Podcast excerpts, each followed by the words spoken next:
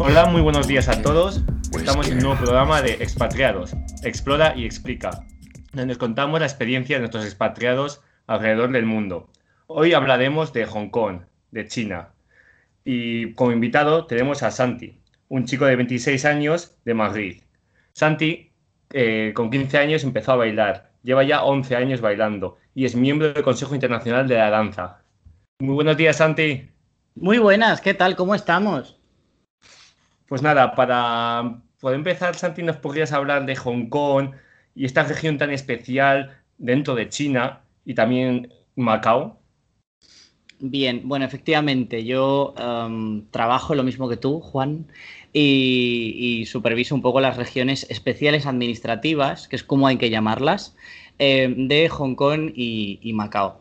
Eh, bueno, por, empezar por Hong Kong, Hong Kong es eh, un territorio eh, que para que podamos dimensionarlo em, es ocho veces más pequeño que la Comunidad de Madrid, o sea, es un espacio bastante limitado y sin embargo eh, acumula 7 millones y medio de personas, como un millón, un millón y medio más que la población de la Comunidad de Madrid. Tiene una de las densidades de población más altas del planeta em, y por eso todas las construcciones son verticales, eh, con edificios que con mucha naturalidad pueden alcanzar 10, 15, 20, 30, 40 plantas eh, y esta es un poco la idea mental que tendrá la gente de Hong Kong, ¿no? Los rascacielos y todo este skyline espectacular lleno de edificios muy variopintos y todos muy altos. ¿Por qué es una región administrativa especial? Es una antigua colonia del Reino Unido que en el 97, en el año 97, eh, transfirió la soberanía a China, ¿no? China se reunió con Reino Unido y Reino Unido finalmente decidió entregar de algún modo, la soberanía sobre el territorio de Hong Kong a, em, China. Se firmó un, uh, un, acuerdo por el cual durante 50 años Hong Kong iba a mantener cierta independencia. Si bien forma parte de China, uh, porque es una región a efectos de política exterior y defensa, mantiene cierta autonomía económica y sobre todo uh, jurídica. Em, así Hong Kong mantiene un poco la tradición anterior de, mm, eh, la, legislación inglesa, ¿no? Y eso es lo que lo convierte en un puente entre el resto del mundo y la China continental más tradicional, más cerrada y con un sistema de derecho propio. Y eh, Santi, ¿nos puedes contar algo también sobre las manifestaciones que hubo en Hong Kong a raíz de esto que perdió un poquito la autonomía respecto a China? No sé si sabes algo, has podido hablar con gente local. de Hong Kong se siente hongkonesa. Uh, sienten Hong Kong mayoritariamente, ¿eh? sienten Hong Kong como un país y quieren mantener su independencia porque son conscientes de que su calidad de vida y su economía depende de tener un sistema distinto del chino. Eh, cuando se hizo la entrega de la soberanía hubo muchísimos problemas, muchísimas polémicas, etcétera, y no te puedo dar detalles porque no estoy muy puesto, pero sí te puedo hablar un poco más en detalle de lo que sucedió en 2019. En 2019 se reactivaron un montón de movimientos de protesta eh, contra eh, la injerencia de China en Hong Kong, porque se impuso lo que China llamó la Ley de Seguridad Nacional que fue una ley que era extensible al territorio de Hong Kong y que permitía juzgar a cualquier persona de eh, China y eh, las regiones administrativas especiales en tribunales de Pekín. Em, si hay algún jurista en la pista, que me corrija, porque a lo mejor no estoy diciendo lo perfecto, pero em, en definitiva permitía a las autoridades de, de China continental coger a personas de Hong Kong, llevárselas a Pekín y allí juzgarlas bajo ley de Pekín por determinados tipos de delitos. Eh, muchos de ellos además vinculados a la expresión eh, política, a, mm, declaraciones o actuaciones que contravinieran los intereses de China, etc. Esto redundó en que muchos, algunos periodistas fueran extraditados, llevados a Beijing y Beijing, Pekín, y que no se sepa mucho más de ellos.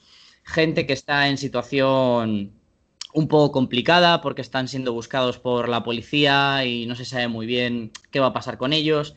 En definitiva, es una ley que, que limita mucho las libertades del ciudadano de Hong Kong.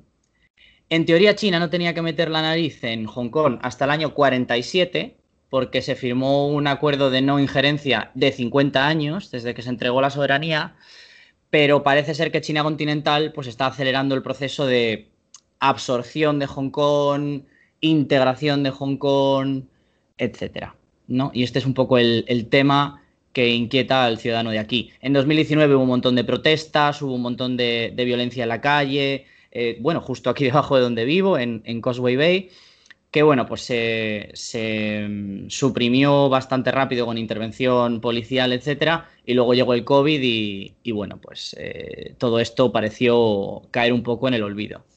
Y Santi, los activistas o protestantes que hubo, eh, ¿sabes si se han puesto en libertad ya, siguen bajo prisión o qué ha sido de ellos? No tengo ni idea de esos temas porque es lo que te digo, que lo, complicado de...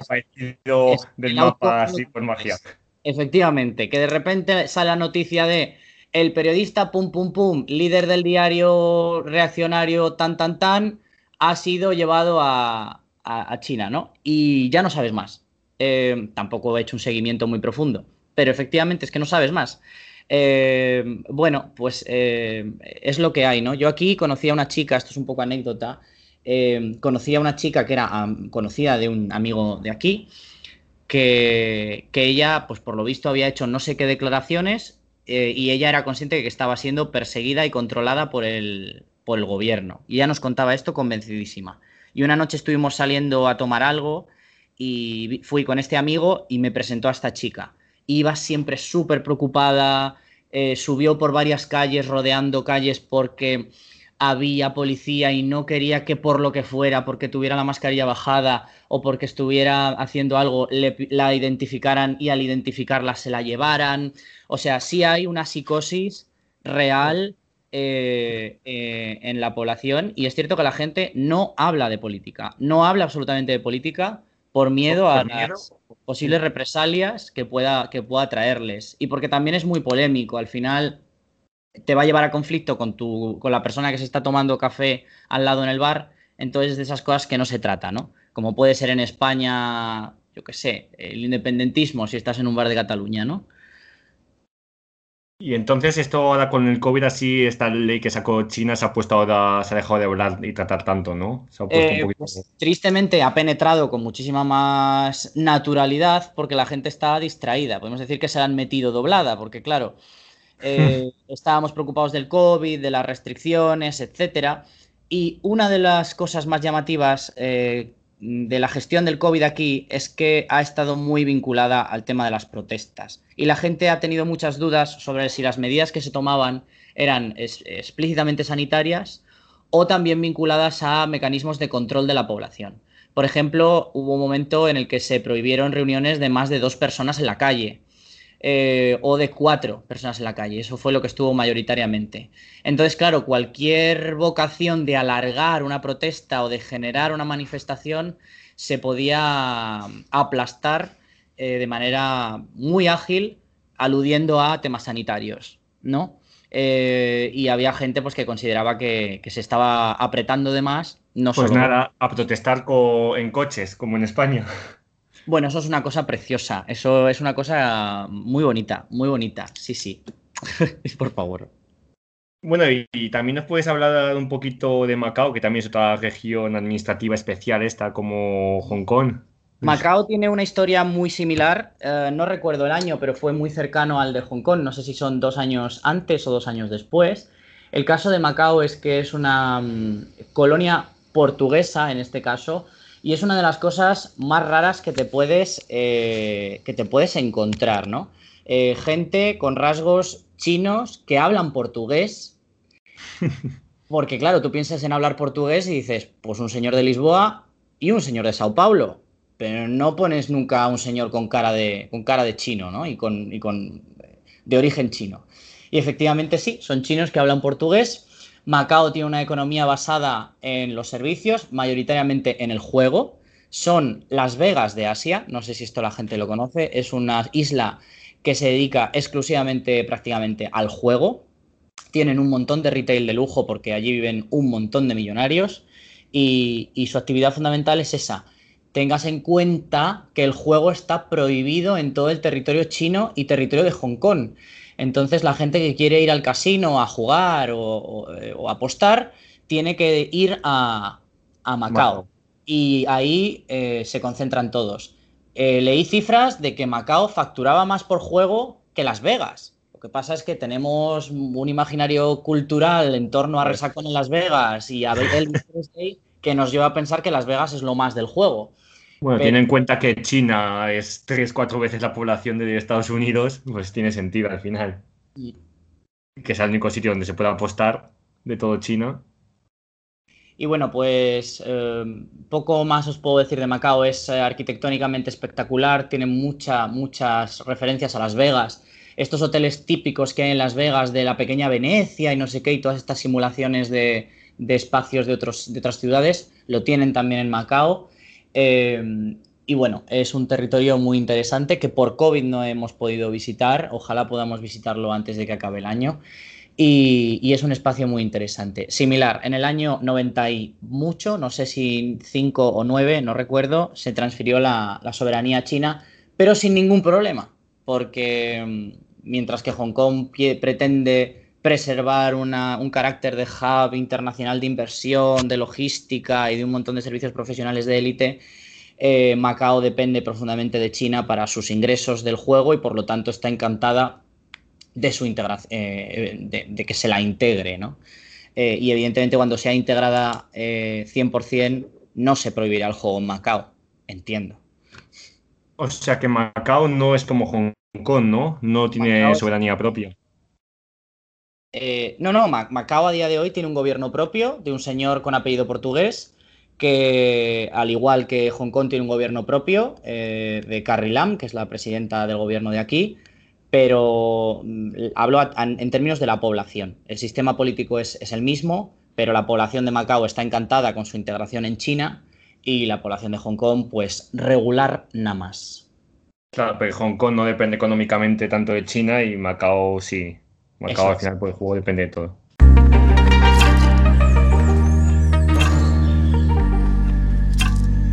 Bueno, Santi, ¿qué tal se come por Hong Kong? Pues a ver, la oferta gastronómica es amplísima, amplísima. Hong Kong es una ciudad que está muy hecha, muy hecha al expatriado, de modo que tienes todas las gastronomías representadas y no representadas como pueden estar representadas en un centro comercial de Madrid, que tienes un, uh, no voy a decir marcas, pero un Titi Titi que es italiano y un Tutututu que es de hamburguesas, ¿no? Sino que realmente hay restaurantes italianos de verdad, franceses de verdad, mexicanos de verdad y de mucha calidad. Eh, con el, son, ¿Los con dueños son originales de, de, del país? ¿Los italianos son de... Son, muchos, ¿Los dueños son italianos y así? Muchos sí, muchos sí. Eh, estoy pensando en los más icónicos y sí, los franceses sí, los italianos también. Eh, México un poco regular, o sea, a lo mejor ponen de gerente un argentino y tiran para adelante. Bueno, pero bueno, se acercan, se acercan bastante. Se bueno, acercan. país, bueno, bueno, de Argentina y México cerca. Tirando, tirando, más o menos lo apañan y sí sabe a México, pero bueno, está por ahí. Eh, luego de gastronomía local, que es más el tema un poco más interesante, la verdad es que Hong Kong tiene una identidad un poco eh, diluida entre la influencia de Occidente, la, la, la, eh, la influencia de la cocina china, etcétera, no tienen tampoco una comida que yo te diga, uy, qué típico, qué típico, qué típico. Aquí puedes encontrar eh, alguna que otra salvajada típica de, de, la región, pero que también es típica de otras zonas de China, como puede ser el, el, huevo milenario, este huevo que envuelven en arena y cal y no sé qué, lo entierran durante eh, no sé cuántos días, creo que son varias semanas, y el huevo básicamente se pudre eh, y es un huevo negro que tú lo abres y se come directamente y sabe como a huevo cocido, por lo que me han contado porque yo no he tenido el valor. Eh, no, no, a mí se me está quitando ya el hambre con esta descripción que me haces. Bueno, yo os he visto en Manila comer balut, ¿eh? que eso también tiene es un poco el, el equivalente. Eh, y bueno, salvando eso, y bueno, pues yo que sé, les gusta mucho el tema del, del hot pot y dentro echan todo tipo de cosas. Son muy de, son muy de tripas, también les gusta la sangre, así como en coagulada y la echan dentro de la sopa, se cocina y se la comen. Bueno, em, sin más. Puedes hablar del ganso, que es tan característico de Hong Kong? Hay una enorme en torno al street food y es súper habitual encontrar el ganso típico de Hong Kong, roasted goose, que eso sí que lo encuentras eh, en todas las calles. En todas las calles hay una tienda de roasted goose y tienes ahí los gansos colgados enteritos, enteritos, eh, de un color así como granate que cogen, de que los, de que los hacen a la brasa y, lo, y te lo llevas con el pico, con las patas y con absolutamente todo. Y es se comen todo. Se comen todo, sí. Y es imposible dar un paseo por Hong Kong sin que te salude un ganso, un ganso a la brasa. Absolutamente imposible porque te vas a encontrar con un puesto seguro. Y en tema de precios, los street food, esto de lo que estás hablando ahora, ¿qué tal andan? O los restaurantes internacionales que has mencionado antes. Bueno, aquí voy a acompañar datos de Hong Kong. Hong Kong es uno de los territorios con el índice de Gini más alto del mundo, es decir, con desigualdad en renta más alta del mundo. Y esto se refleja en el arco de precios que te puedes encontrar en la gastronomía, ¿no? Los sitios así locales, very local, very local, como decimos aquí, eh, puede ser muy barato comer, muy barato. A lo mejor mm, con... Eh, yo el otro día con 50 dólares hongkoneses, que para que te hagas la idea son como 5 euros y poco, me comí un plato enorme de arroz con una tortilla encima de tres huevos y una carne mechada de cerdo hecha a la barbacoa como medio dulce y una Coca-Cola. Eso por 5 euros con poco. Para una cena de sábado, que te podrías esperar un palo mm, muy serio, ¿no? Es bastante más barato que, que España, por ejemplo, de media. Pero luego, claro, si te metes en las gastronomías específicas, de cada sitio, pues por ejemplo este restaurante mexicano que tengo en mente, cada taco, que es un taco pues, de 5 centímetros de diámetro, cuesta también 50 dólares, 5 euros y algo, y te tienes que comer 3 o 4. Así que ya una cena normal, normal, normal de comerte 3 tacos y una Coca-Cola, pues se te va a 30 euros, 30 y pico. Eh, o sea, que hay para todos los bolsillos la comida. para todos los bolsillos, pero si quieres comer un poquito sofisticado, prepara la cartera, la verdad, porque se, se complica.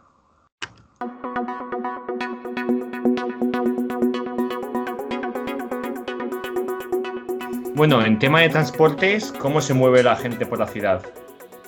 Bueno, el transporte en Hong Kong es una maravilla. Hay de todo y bueno. Um, la red de autobuses es eh, amplísima. Hay un montón de autobuses y donde tú estés, seguro que hay uno o dos autobuses que te llevan a prácticamente cualquier otra punta de Hong Kong. Lo que pasa es que, bueno, te toca esperarlos porque las frecuencias son un poquito más, eh, más flojas. Luego, el metro es uno de los mejores metros del mundo.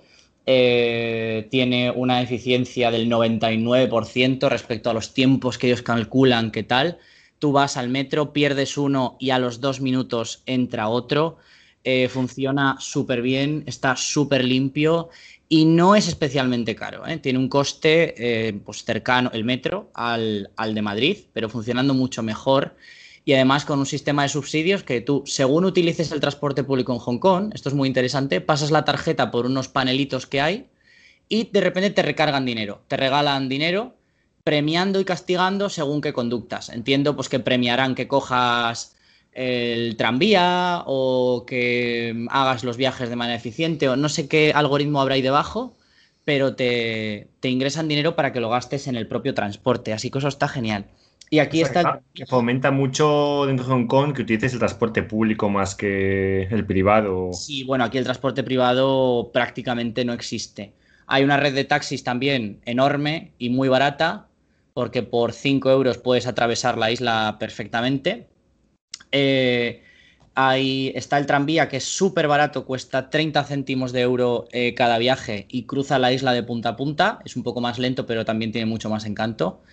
Y en lo que es el transporte privado, nada de nada. O sea, hay coches, que es esta imagen también de Hong Kong de los coches de lujo, esta es la, eh, la región del mundo con más, con más densidad de millonarios, o sea, con más millonarios por habitante.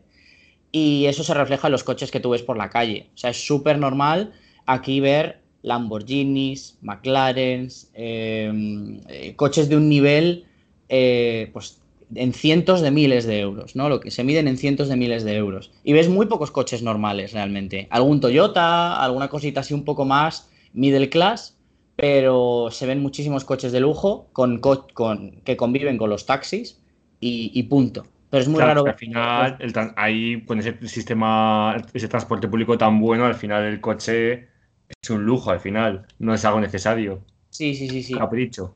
Claro, no, pero además es que si todo el mundo tuviera que, viajar en coche sería imposible porque ten en cuenta que yo, por ejemplo, vivo en un edificio de 15 plantas. En cada planta hay tres familias, con lo cual imagínate la gente que vive aquí.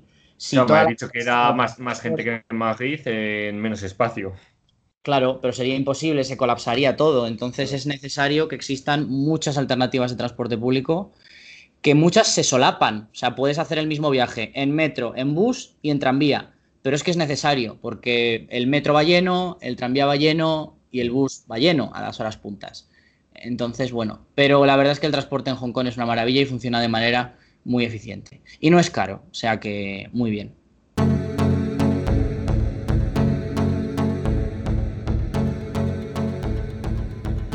Bueno, Santi, a ti que te encanta la danza, como nos has dicho antes, eh, ¿cómo está el tema de salir a bailar por ahí, salir a discotecas?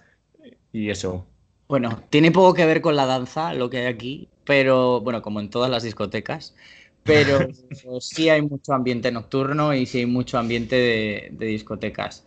Aquí está bastante concentrado en, la zona de, Central, que es como se llama, eh, Central, que es donde están todos los bares de copas, la intensidad nocturna, discotecas, eh, clubs, pubs, llámalo X todas las modalidades de sitio donde la gente puede ir a cocerse y a, echarse unos bailes.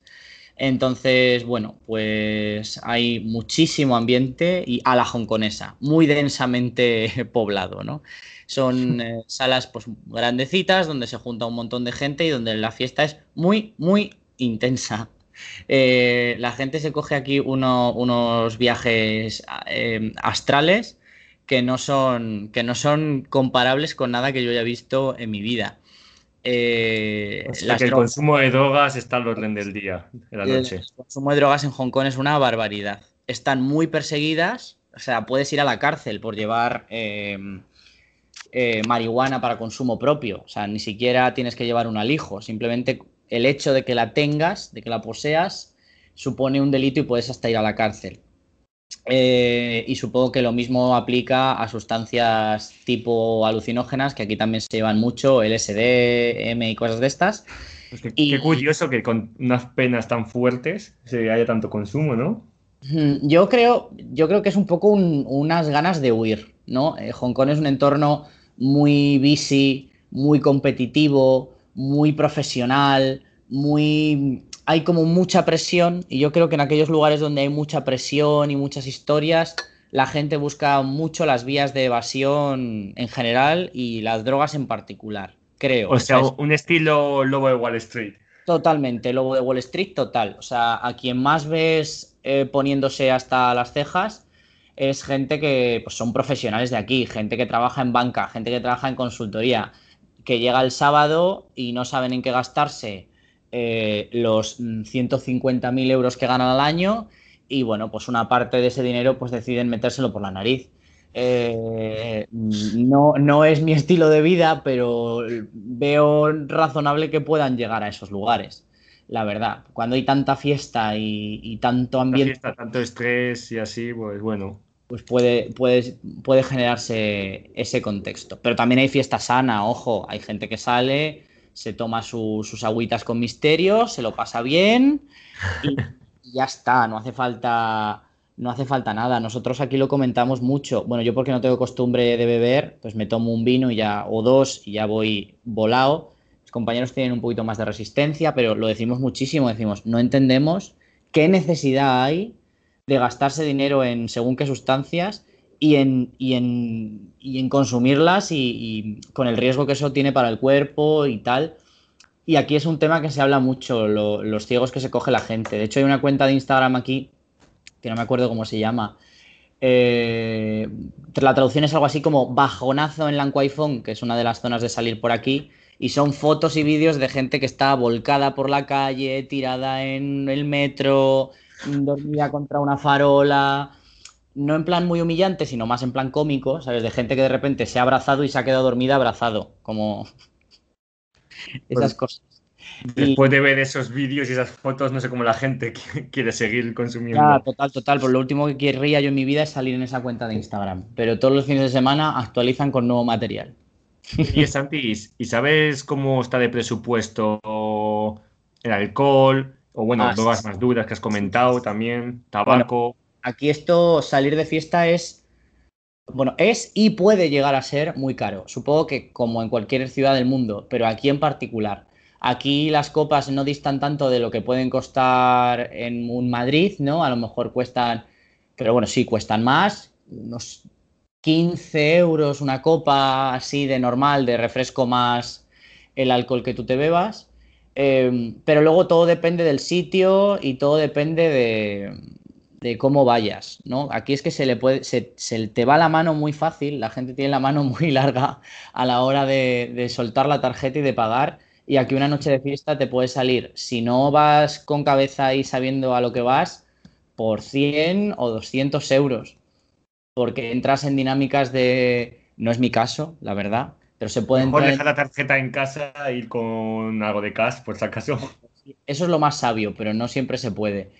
Y, aquí han pasado cosas, pues estaban mis compañeros de piso, yo no estaba ese día, cuando pasan las cosas buenas yo no estoy. Y de repente fue mi compañero a la barra a pedir no sé qué y el chico que estaba al lado empujó una cubitera con una botella de champán de 200 euros y se la puso delante de la cara y mi compañero entendió que es que eh, no quería que se colase. Y mi compañero, no, no, si no me quiero colar, si es que estoy esperando para pedir. Dijo, no, no, no, que es que te la estoy regalando, que me voy ya, que he conocido a esta chica y me la voy a llevar a mi casa y justo acabo de pedir una botella de champán y no me la voy a beber, vete tú con tus colegas, que me has caído bien. Y es una botella que la buscas en Google y cuesta pues 200 o 300 euros en retail, o sea, de que la compras aquí en una, en una tienda de, en una enoteca o estas cosas que hay aquí. Y dices, joder, pero estas cosas cómo pueden pasar. O a mí un señor apareció que iba con una chica pues, que tenía pintita de dedicarse a alguna profesión liberal y, el tío hablándonos y dice, chavales, ¿qué os parece, qué os parece la fiesta aquí? Ah, pues muy bien, pues os presento a mi novia. Y la novia pone una cara como diciendo, ¿novia de qué? Y os voy a invitar a un chupito a todos, joder. Y te invita a chupitos un señor de 172 años con una modelo eh, en el brazo y dices, pero este tipo de dónde ha salido y por qué me invita a mí un chupito? Lo que hace el exceso del dinero. Sí, no, claro, claro. eh, van eh, excesivamente generosos de sustancias y van excesivamente generosos de pasta en el banco. Entonces, estas cosas suceden, suceden aquí con, con relativa Con facilidad. mucha frecuencia. Pero claro, es que estamos hablando de gente que gana 4.000 euros al mes, pues es que es normal que les dé igual invitarte a una copa de 12. Mm, a ver, no como, no como algo habitual, pero que si les da el impulso, pues dicen que sí, que sí, chupito para estos chavales. Y, y así va. Pues- vosotros encantados, ¿no? No a decir que no. Claro, claro, eso abarata bastante el coste de la noche. A mí en particular, yo he llegado a tener noches de cero euros, porque he entrado a un sitio y hemos conocido a alguien que resulta que era español o no sé qué, hemos pedido champán y yo me tomo una esta de champán y de repente aparece un desgraciado que te invita a un chupito y yo ya voy bebido de más. Entonces, claro, a mí me sale la noche pues por cero euros más un taxi de 5 euros dividido entre tres. O sea, muy bien, muy bien. Económico. La verdad es que si, si no bebes mucho y tienes suerte, te puede salir la noche fenomenal. Eh, si bebes mucho y vas en plan desgraciado, te puede salir por Muy 200. caro. Mm.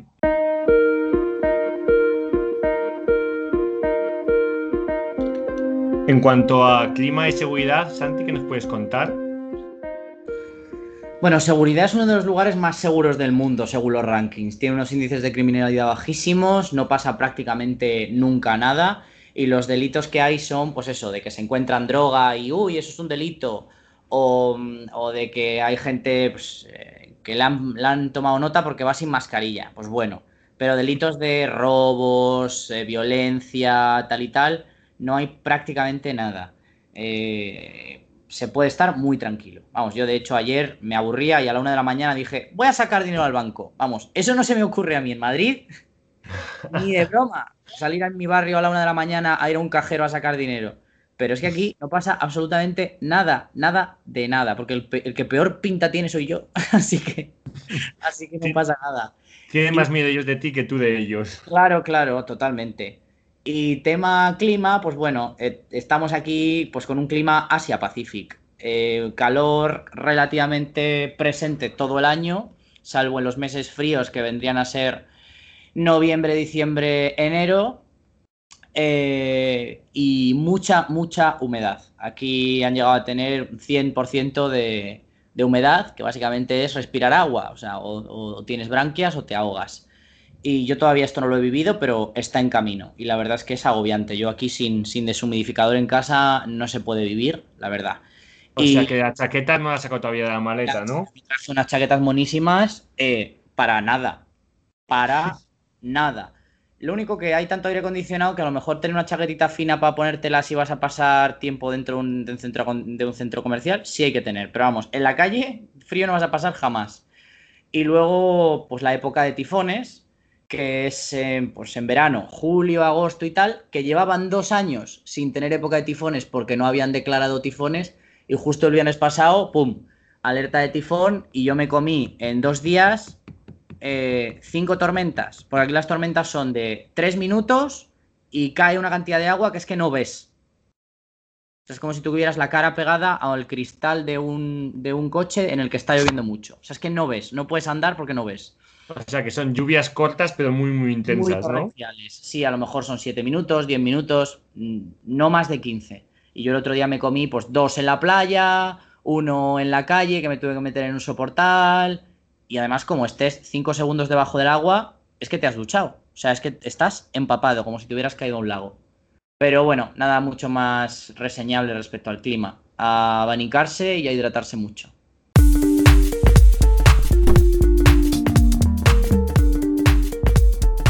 Ya para, para acabar, ¿alguna recomendación que puedes hacer a la gente que esté pensando en ir a Hong Kong? Bueno, eh, les recomiendo que se preparen para, vivir una experiencia muy diferente. Porque aunque esto es muy occidental, tienes que enfrentarte a muchos, a muchos cambios eh, muy estimulantes. Así que nada, simplemente que se preparen para encontrarse muchas sorpresas, la mayoría positivas.